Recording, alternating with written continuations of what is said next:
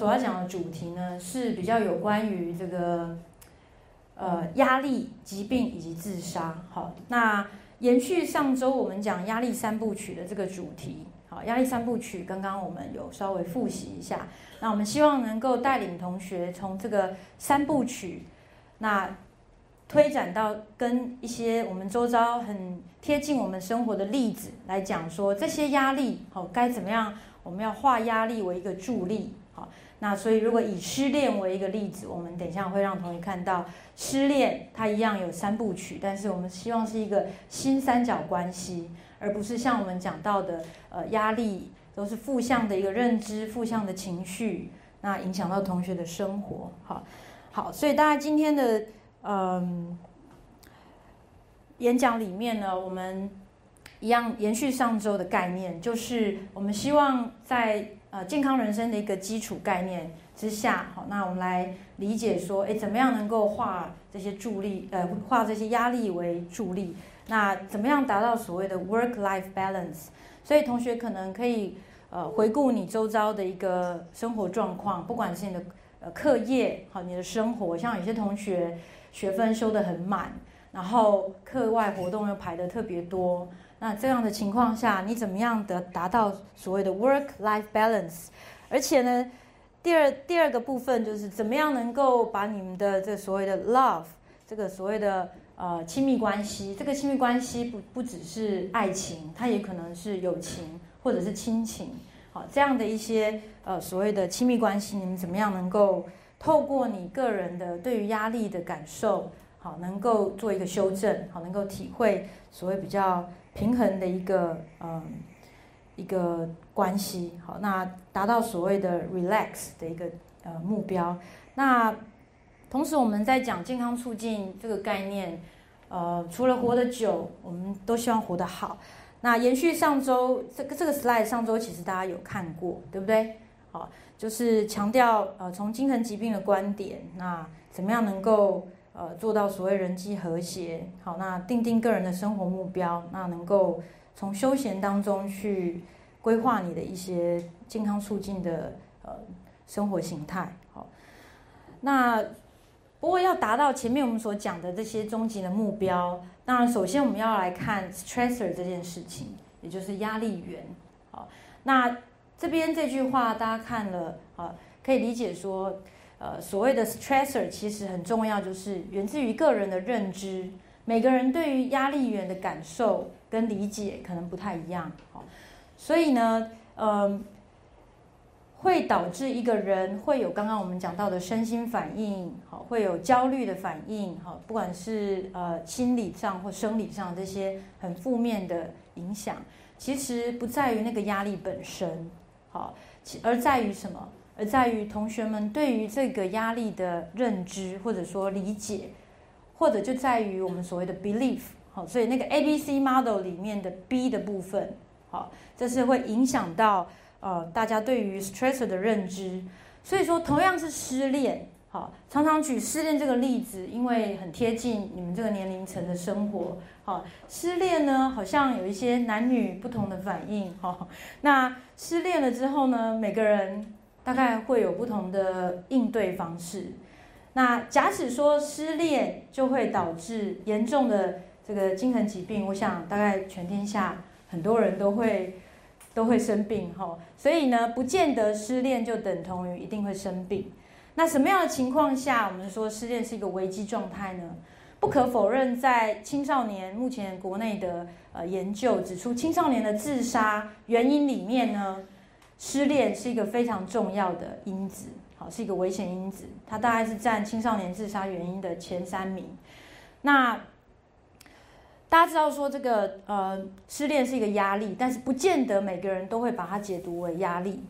好，同时离婚大概也是一样的一个一个状况，对不对？都是感情关系的一个一个破裂。好，那到底面对失恋，呃，为什么有的人就是会睡不好？好，就是呃长期的睡不着觉。但是有些人很可能怎么样？失恋后大家看，哎，有些人可以过得不错。好，好，那可能。这个就是源自于每个人对于压力源的一个认知不同，好，所以，呃，我们讲压力跟调试，首先就要先给各位一个观念。好，第一个概念就是到底什么是压力源？好，那上周其实呃，可能大家在讨论课里面有讨论到压力的概念。那大家也有一些讨论，针对呃怎么样能够呃去克服这些压力。不过我们首先再来回顾一下，所谓压力呢，其实是个人来自于内在或或对于外在环境的一些有害或威胁物的一个感受。这个感受包括认知，好，包括你的诠释，好，那所以所谓的压力源呢，可能广泛的包括生活事件，好，比如说重大的一些生活事件，比如说最近生病，好，而且是生重病，尤其是什么？比如说有的，呃，有的会渐进式的失明，或者是突然性的失明。好像上学期我们有一个微电影，有一组同学，他们就是演出一个真人真事，有一个大学生，哈，他因为被呃诊断有一个先天性的疾病，原本呢是说他可能二十五岁以后会失明，结果医生突然宣告说，很抱歉，你可能最近开始视力有减退，你可能最近一年你的这个你很可能就完全看不到，好，于是这个同学才在想，我才大二哎。那我的未来怎么办？好，那这样子的一个失落是非常重大的一个威胁。好，那这样子的压力源，好，很容易就导致呃对未来的一些无助感、无望感。好，所以我想生活事件，尤其近期的重大改变，呃，我们所谓近期可能是近一个月。好，或者是呃近一年的一个生活重大改变，都是我们要去注意的，这都有可能形成所谓的压力源。那当然也有长期慢性的，好比说源自于家庭的、儿童时期的、好青少年时期的一些创伤经验，或者是负向的，好你的生活经验，都有可能是所谓的压力源。所以在不同的年龄层、不同时期，好人类的发展阶段。会有不同的所谓的压力，这个大家可以理解。好，在你们现在所处的青少年时期，或者是成年早期的阶段，就会有非常多来自于家庭，好，呃，同才，有些是人际关系的议题，好，让同学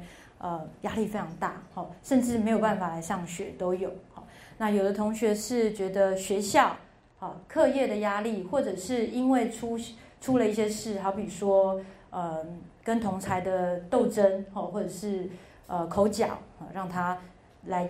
学学校的压力给他非常大，哈。那在成年成年期呢，我们可以了解工作、家庭，好，或者是呃伴侣，好的一个压力。那儿童呢，当然也是不可忽略的，好，这个大家可以了解说，压力源可能是从青少年或者从儿童时期就延续到成年的，也有可能，好，所以。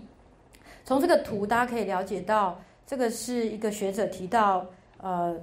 ，primary appraisal，就是有关压力的一个评价评价的一个呃示意图。那大家可以看到说，啊，每个人的压力源可能不一样。好，从上而下，我们来看，环境带给我们有非常多的刺激。好，那有的刺激其实是好的，好，因为比如说如果没有考试。同学们可能就不会念书，对不对？所以考试其实有可能小考好是一个呃助力，能够帮助同学能够呃绷紧神经，可以准备你的学业。那但是太多的考试可能就形成了所谓的压力源。那这边有一个 perception filter 哈，这是 selected selectively，所以每个人的呃对于这种压力的感受其实是不一样。我们刚刚有强调，那这边可以再次看出你的认知不同。你的评价就会有不同。那我们看到 primary appraisal、secondary appraisal，好，那会形成所谓的 stress。但是 stress 底下呢，每个人又有不同的一个 coping。好，coping 的意思就是一个调试。好，那最后就是进入到 reappraisal。好，那这个图我们等一下会细讲。主要先秀这个图，让大家知道说，你可以去反思我到底呃出了什么状况。最近我觉得压力好大，到底是因为外在？的挑战特别多，因为我太忙了，时间疏于管理，还是我的这个我对自己个人生活的一个呃评价，比如说我对于外在的这些压力源的诠释，好，或者对甚至内在的一个威胁，好，比如说我觉得下礼拜就要期中考了，好，我一定考很差，好，因为我根本没有时间准备，好，不过你其实还有一周的时间，所以有的同学可能会觉得说。我这一周还可以再安排时间出来念书啊，所以我还有希望啊。但是有的人会觉得说，只剩一周，算了，不念了。好，那就是 primary appraisal 的不同。所以面对这种呃同样的处境，好，同学们其实都可以去分享。所以为什么同才的 brainstorming 很重要？同才的一个 support 很重要，就在于这边。好，所以大家来看一下第二个概念，有关 stress and coping，就是所谓的学习自我觉察跟主动出击。所以诚如刚刚那个图大家所看到的，主要就是希望同学能够去觉察。你自己对于这个压力源的严重度体认有多少？那你自己评估是不是严重到对你这么有威胁？好，那举我们这个刚刚讲到护理系的同学呢，他们下周我们有一个呃，因为护理系的课程比较不一样哈，他们下周要期中考，那有同学就真的觉得说这个。他们昨天才知道下礼拜要期中考，哦，所以这同学就觉得说，哇，天哪，怎么这么冲击？哈，其实是已经表定都写在课程大纲上，只是同学没有去注意到，所以很多同学都觉得说，哎，这是一个对我很大造成危害的一件事情。好，天哪，要考的范围，好又这么多，怎么念得完？好，那这个就是牵涉到每个人的 primary appraisal 不一样。那有没有可能改变呢？当然有可能改变你对这样压力的一个感受，好，所以你可以试着自我觉察，辨识这个压力源，好，我刚刚讲可以透过同才的讨论，或者是呃你怎么样主动，所以我们讲在概念二主动出击，主动的去自我觉察蛮重要，好。那概念三，好，自我控制是第三个大家要学习的概念，好，怎么样透过自我控制，怎么样能够改变你脑内的动力？我们上次有讲到，呃，压力的一个跟我们身体，呃，多种器官系统的影响，等一下还会再用一张图来强化。那大家可以了解说，其实压力是会影响到你的免疫系统的，压力是影响到你的肌肉神经系统的。如果你有这样的认知，你就会了解到说，诶，我应该要学习自我控制，我不能够太过度的让这些压力好淹没我。好好，如果你愿意自我控制的话，你开始要去衡量，好，你自己能够有多少控制力。这个阶段呢，需要同学们自己给自己一些信心，就是你你对于外在的这些控制、这些压力的诠释以及控制，如果够强，好，你要相信这个压力就不是一个压力了。所以从 primary appraisal 进入到 secondary appraisal，如果你能够透过自我控制来强化，并且运用这边所谓的锦囊妙计，好，这边的锦囊妙计教给各位的是压力日记、脑力激荡、同才讨论这些方法呢，能够有效的帮助同同学们增强你的压力抵抗力。好，所以这样的概念呢，同学要注意。那因此呢，呃。从上一周我们讲到这个压力三部曲这样的一个呃一个一个理论，希望能够以失恋这个例子，我们大家来看一下，你怎么样能够把这种失恋的压力转化成助力，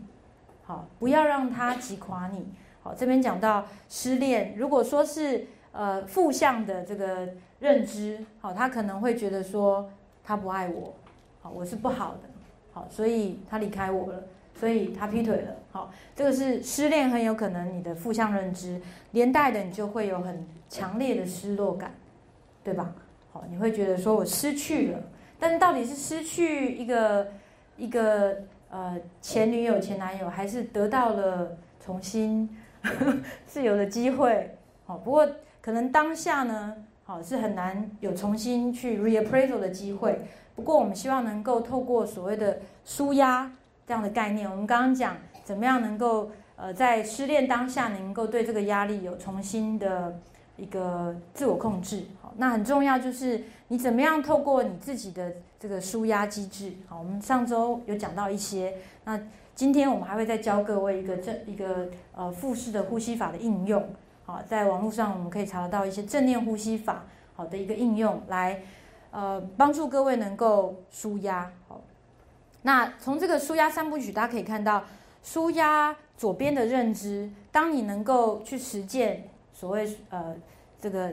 呃压力管理的技巧，那增加你所谓的控制感，哦，在这个部分认知你会随之改变，你会比较有所谓的呃自信心，好，比较比较强，那未来的目标以及自尊跟自我实现都会比较嗯容易达到，好。那同时你的情绪一定会改变，因为你的自信改变了。好，那至少不会像前面我们讲到失恋了，哈，很多人睡不好，睡不好，那也吃不下，好，或者是吃太多，好，暴饮暴食都是不好的。那相对来讲呢，心情改善了，你的动机会比较强，好，睡得会比较好。这边我要讲一下，就是呃，有关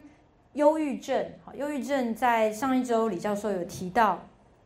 忧郁症在目前，呃，它的分类其实有非常多。那真正所谓达到重郁症的一个地步呢，一个人你会发现说，失恋其实只是一个压垮骆驼的一根稻草，因为呢，如果他是一个属于呃，先天有这样的一个基因，他比较容易发病。那后天又因为有失落经验诱发他的疾病的话，你会发现说这个情绪，呃，是很难改变的。好，你可能比如说旁边的人也很很希望帮助他，也一直鼓励他，给他很多很多的建议，但是呢，他就是心情就是不会好，哦，他就长期就处于低潮，而且这边讲动机的部分。他就是提不起劲来做很多事情，再怎么样都很难改变。如果有这样的情况呢，还是强烈的建议各位同学一定要鼓励这样的失恋的同学要就医。好，所以失恋不见得都能够借由这个舒压三部曲来获得帮助，但是大部分的人，如果你能够遵循我们刚刚讲的，好压力的调试，好三个概念，以及这边所讲到的，好你可以了解，好舒压会影响你的认知。间接提升你的这个情绪，那你就可以好比较不会落入所谓重郁症或者是忧郁症的一个一个影响。好，那这个也是上周我们有提到的很重要的一些概念，就是呃，我刚刚讲到，当你有重郁症的时候，就不再是所谓给个建议它就会变好的。重郁症是需要以现在的精神医疗来处理的一个问题，因为我们在呃。看到有一些比较严重的忧郁症，哈，它是，呃，他那种缺乏动力，好，是非常难借由呃自我控制来改变，好，因为他的大脑就是缺乏血清素的一个呃浓度，所以他没有办法听进去你讲的话，好，那所以呢，这边呃特别把自杀、忧郁跟焦虑标出来，因为这个还是我们新世纪最主要的一个议题，好，就是。忧郁跟焦虑常常都是共病出现，那自杀又是跟忧郁症非常有关的，好一个一个症一个行为，好大概至少有呃六成的忧郁症的病患呢，可能会有这个自杀的意念，那自杀的企图，好就不一定会有，但是至少在自杀意念这个部分，我们就要多去注意他有没有计划，那行动的可能性怎么样，好这个部分就是我们比较关注的。那回到我刚刚讲，就是如果今天是一个失恋的状况，这样的压力它会影响到一个人很多的身体器官系统，所以大家要了解到，嗯，从疾病的观点来看，哈，为什么压力会导致我们生理的一个呃一些疾病或者症状呢？好，就是这张图所显示的。那这个上周应该也有讲过，不过还是再次强调，今天如果我们有考试的话。同学要回答的出来，好，压力是因为受到大呃我们的皮质感受到这样的压力，间接去影响到呃下视丘这个很重要的部位。那我们身体有这么多的器官系统，包括神经肌肉、自律神经，自律神经就包括自，它就是所谓的自主神经，好，包括交感跟非交感神经，呃，跟副交感神经，好，啊，还有内分泌跟免疫功能都会受到影响。好，所以这个大家就可以理解说，为什么压力来，刚刚同学写到会长痘痘，好，因为内分泌失调，对不对？那为什么压力来呢？我的心跳会加快，手脚发抖、流汗，然后会觉得视力模糊、身体发抖，就是因为自律神经。好，所以这都跟我们的忧郁、焦虑是有关的。好，当你的呃呃，我们说忧郁症呢，就是因为你脑内的 serotonin 分泌不足。那这时候呢，就需要透过药物来调控你大脑里头的这些所谓的神经传导物质，来恢复你的平衡。好，所以是这样的一个原理，大家要记得。那所谓新生症，这边讲到压力跟疾病哈，有一系列的疾病，除了我们刚刚讲到的呃比较重要的几个新世纪的精神医疗问题。当然，这边所列出的这几个，呃，也都非常常见。好，那其中呢，大家可能不理解什么叫做精神官能症。好，那这是一个呃，在精神医疗以前的一个称呼。哈，现在比较是以所谓的 common mental disorder 来称呼这个所谓的精神官能症。那简单来讲，它就是涵盖所谓呃忧郁症、焦虑症，呃或者酒精使用的问题，哈失眠、失呃睡眠，呃睡眠症候群，好或者是药物、酒精使用等等这些问题，好等的一些病症。那相较于这个所谓的精神官能症，或者叫做常见的精神疾患，新生症也是一个非常常见的。那我们下面来看一下。大家可能会非常意外哈，因为压力呢跟我们这些病症都很有关。大家可能不会直觉的联想到啊，是因为压力导致我有这些病症，但是呢，它却是非常常见的一些新生症。有哪些呢？大家可以看到，诶，头痛。我这边做一下调查，有过头痛经验的请举手。你会觉得蛮困扰的哈，有时候会头痛。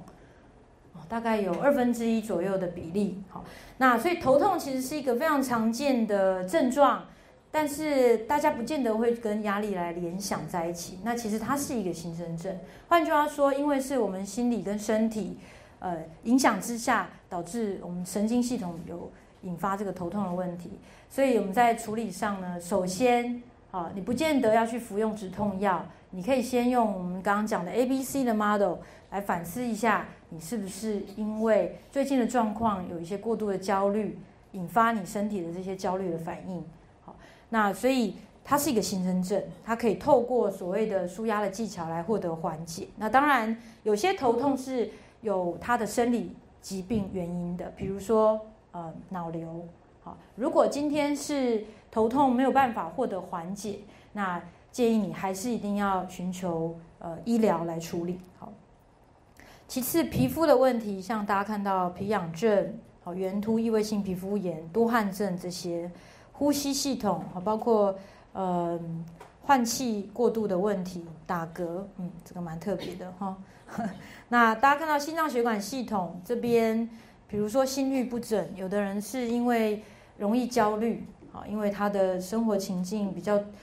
呃时间的安排，或者是过度的紧张、焦虑，好引发的一些症状。那肠胃系统，大家可以看到，十二指肠溃疡是蛮常见，蛮常见于生活比较不规律，那又容易紧张、焦虑的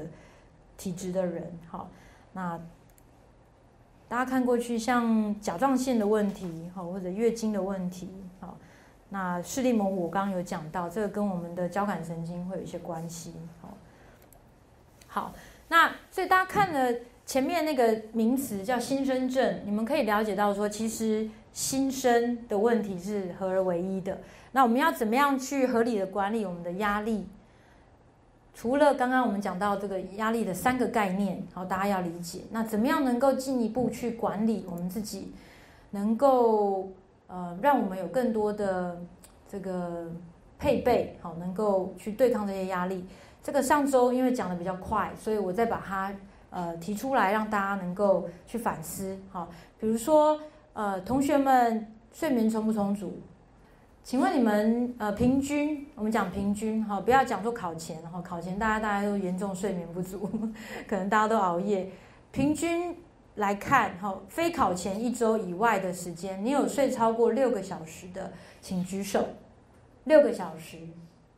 哎，还不错哦，哈，六个小时，所以你自己衡量。有有一半的同学大概有到达六个小时，那当然这个时间呢，根据现在国内外的研究，时间不是主要的重点，而在于品质。因为有的人睡四个小时，他可以得到很好的品质。不过在你们这个年纪哈，就是青少年或者成年早期，大致上六小时应该六到八是一个平均的时数。那我们会有一堂课讨论这个睡眠的问题，哈，到时候我们会更深入的去看，说到底睡眠哈有哪些层面是大家要关注的。不过今天的调查看得出来，大概一半的同学是有达到这个时数，好，那有没有人觉得睡六小时还是睡不饱的，就是很不清爽，会觉得还是还是没有休息到的感觉。我们的怡文助教非常勇敢的举手了，怡文助教，所以可能怡文助教的睡眠需求量是比较高的一群。好，有有一些人是这样子，就是他，所以我刚刚讲时数不是重点，有的人睡六六到八个小时还是没有休息到的感觉。那当然有可能情境式的，比如说你前面熬夜了两三天，那你后面就会无限的。有睡眠债的问题，你可能就会睡得特别多。好，那如果是排除这种特殊情境，呃，平均你都还要睡到八个小时以上的话，那可能你的睡眠需求是比较高。好，那这个是第一个装备，要强调睡眠，是因为太多太多我们临床上看到的个案都是睡眠的问题。那上周如果大家还记得，李教授有强调，睡眠问题是所有精神疾病的基础。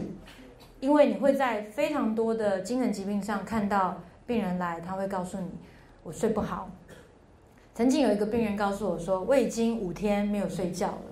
哦，我看着他就是一副很没精打采的样子。那他是一个在洗肾的病人，有高血压，有高血糖，一个中年男性。好，自己家里开小吃店。那这样的一个案个案，在他五天没睡觉的情况下，他简直就是已经快要。丧失意志哈，他说他没有办法工作，好，那他有两个小孩，他也没办法照顾，好，那所以睡眠的问题其实是跟生理跟心理都有关，哈，因为在那个状态下，血压会变高，好，所以他血压跟血糖都调控的不好，好，那所以睡眠充足是第一个，第一个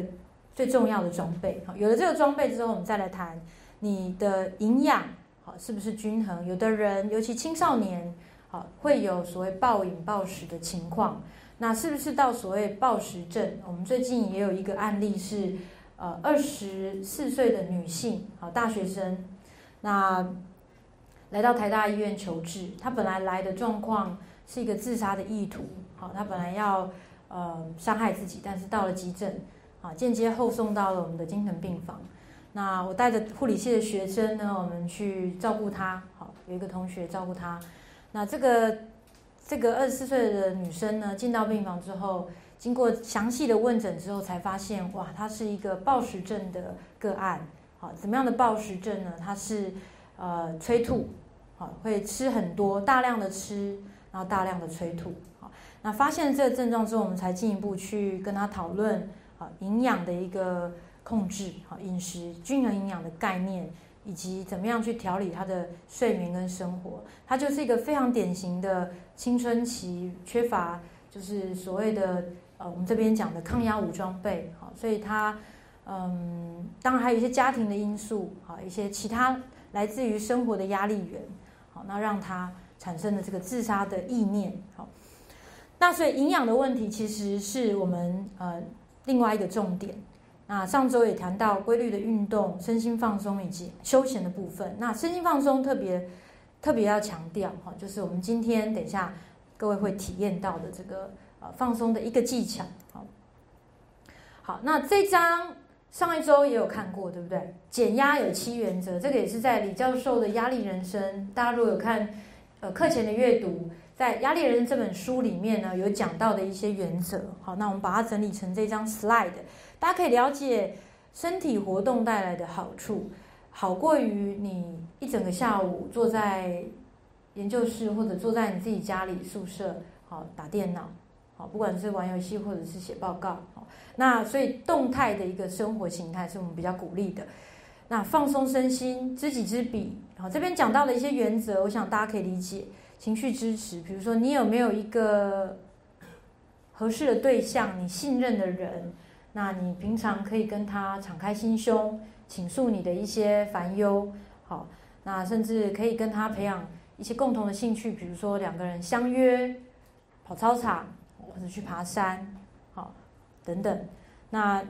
我们刚刚讲到的认知的部分，好，蛮重要，要培养一个理性的认知。什么叫理性认知？好，至少你会学学习用 A、B、C 来检视一下你的非理性思考。但当然，首先第一步就是学习辨识你有没有不合理的思考。好，那所以你如果有一个同才，比如说课堂上的同才，你们同样学习这些技巧，那你们就可以互相的去嗯讨论彼此的状况，哈。或许你自己看不到有盲点的地方，哎，你的同才看到了，可以适度的提醒你，好，那就蛮好的。好，工作分层，比如说极度忙碌的大学生们，好，你们到底在忙些什么？你们的课业，好，可能学分学呃每一个报告、每个考试，然后你的课外活动需要达到一个合理的分配，所以 time management 时间的管理，好是这边强调的。那除了设定可行的目标，啊，怎么样能够一一去达成？然后你的 checklist 上面呢，希望是一个一个打勾，你就会充满成就感以及自信心。这个是我常做的一个方法。当我事情真的很多的时候，因为现在非常多的呃审查，然后自己要写的文章，然后课业我也要帮同学出考题等等等，好好多。那我也是用 checklist 的方式，好，会非常。有效率，大家可以试试看。有在用这种 checklist 方法的同学举手。哦，不错。好，那上周呢，我们这一组也有一个艺婷同同学呢，跟我们分享了，呃，用一个 app，那个 app 叫做 Time Tree。好，用这个方式可以管理自己的一些行事力。我想这同学也可以尝试看看。那我们这一组的同学今天可以再有延续的讨论，好，看看怎么使用。所以我想，time management 是减压一个非常重要的原则。因为今天护理系大四的学生就跟我分享说，他的压力来源来自于他被一堆东西所所淹没了。但是听起来，我刚刚讲期中考试在下周，你明明还有一周的时间，但是你为什么要告诉我说，我觉得我考不过，我觉得我会被当掉？好，就很快嘛，这个叫 jump into 什么？Conclusion，对不对？他太快做结论了。那可能他心里想到的是什么？我这礼拜我还有我的社团活动，然后我还有其他的报告要写，我就是没有时间去读那个这一科的期期中考，所以我觉得我一定会被当掉。好，那这就是一种非理性思考。所以其实你就要去想说，那我该怎么样好好的善用这一周来规划我自己的生活？这就是 time management 的一个精神。好。还有积极乐观，所以不要太悲观。刚刚那个同学听起来就是非常的负面悲观。那不只是这件事情，因为那位同学呢，他真的对于很多事情他都有呃比较偏向悲观的一些想法。所以在团体的讨论里面呢，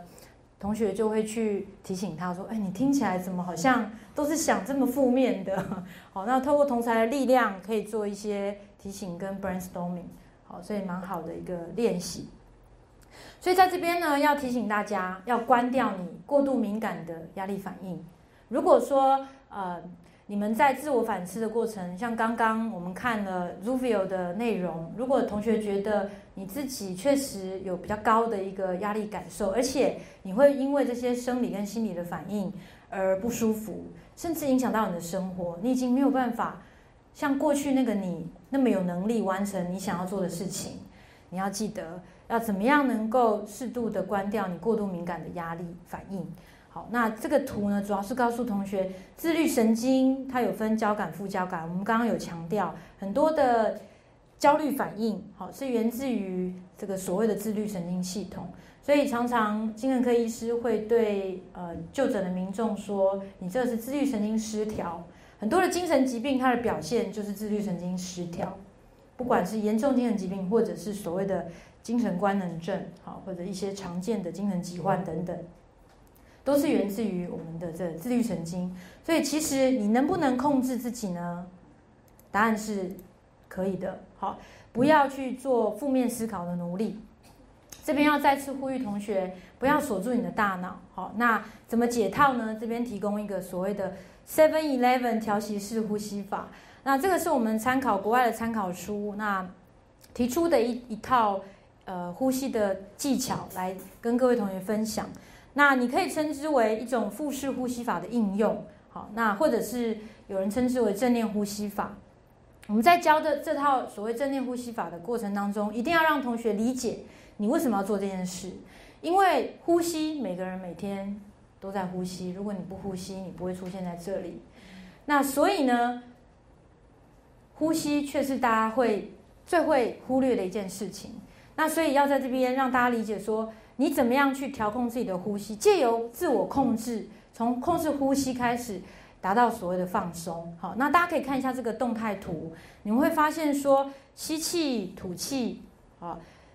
哪里在动？吸气的时候呢，肚子鼓起来，那 exhale 再吐出去。好，所以呢，我们等一下，呃，我会放一段影片，大家可以稍微看一下，只有五分钟。好，那主主要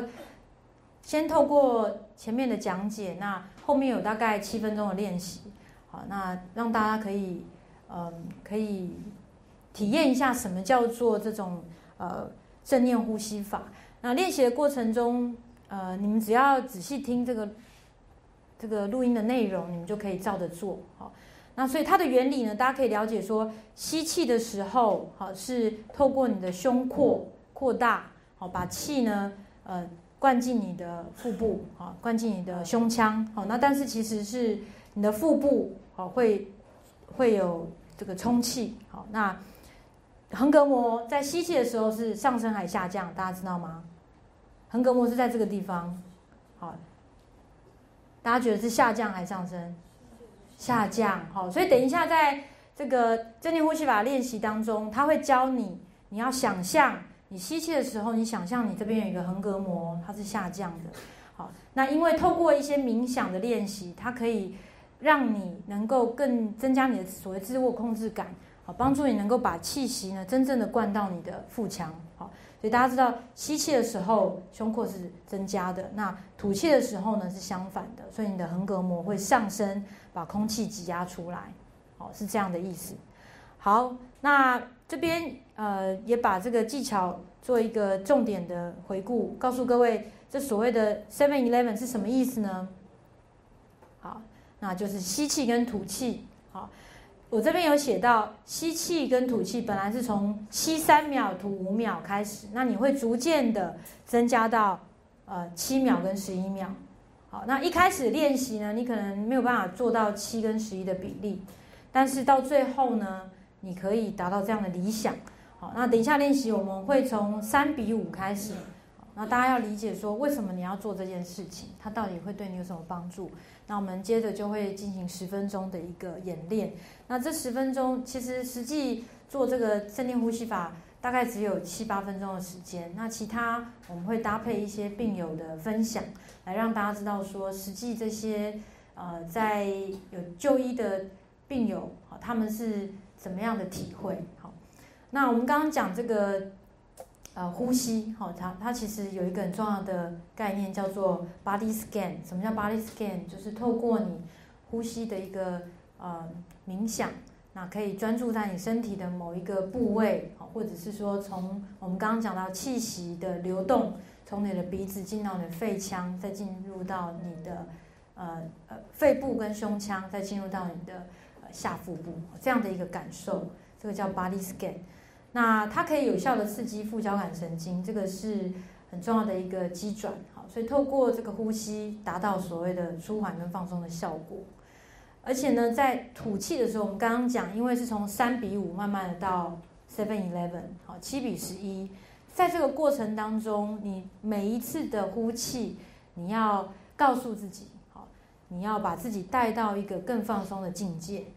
所以这个是诀窍的，呃。之一，好，这有三个 tip，大家要注意一下。那我们等一下跟着这个，嗯，我会放一段 YouTube 的影片。那但中间七八分钟的练习，就是大家可以闭上眼睛，好，就是执行的次数大概不会只有十到二十次，不过就是跟着那个声音来啊照做，好。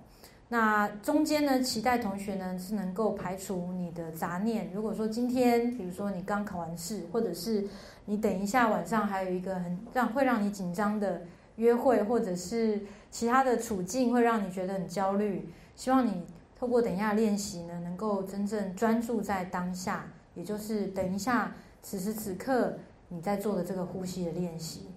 那透过冥想达到所谓放松的一个一个结果。那我们这边介绍一个 PMR 的概念，就是呃，这是一种所谓的生理回馈治疗的一种方式。好，那这边只是简单介绍 PMR 的概念，实际上 PMR 是一套嗯学理上有一套技巧性的东西。不过这边可以大家可以了解说这个概念呢，大家可以应用在生活上。如果你们有兴趣，可以再去找相关的资料。不过大家知道它的一个基准是蛮重要的哈，它其实是透过呃一样是一个引导的方式，比如说呃录音带的引导，那大家从头从额头的肌肉好，然后到脸部脸颊，然后上肢躯干到下肢，好，就是逐步式的一个自我控制肌肉放松的一个技巧。那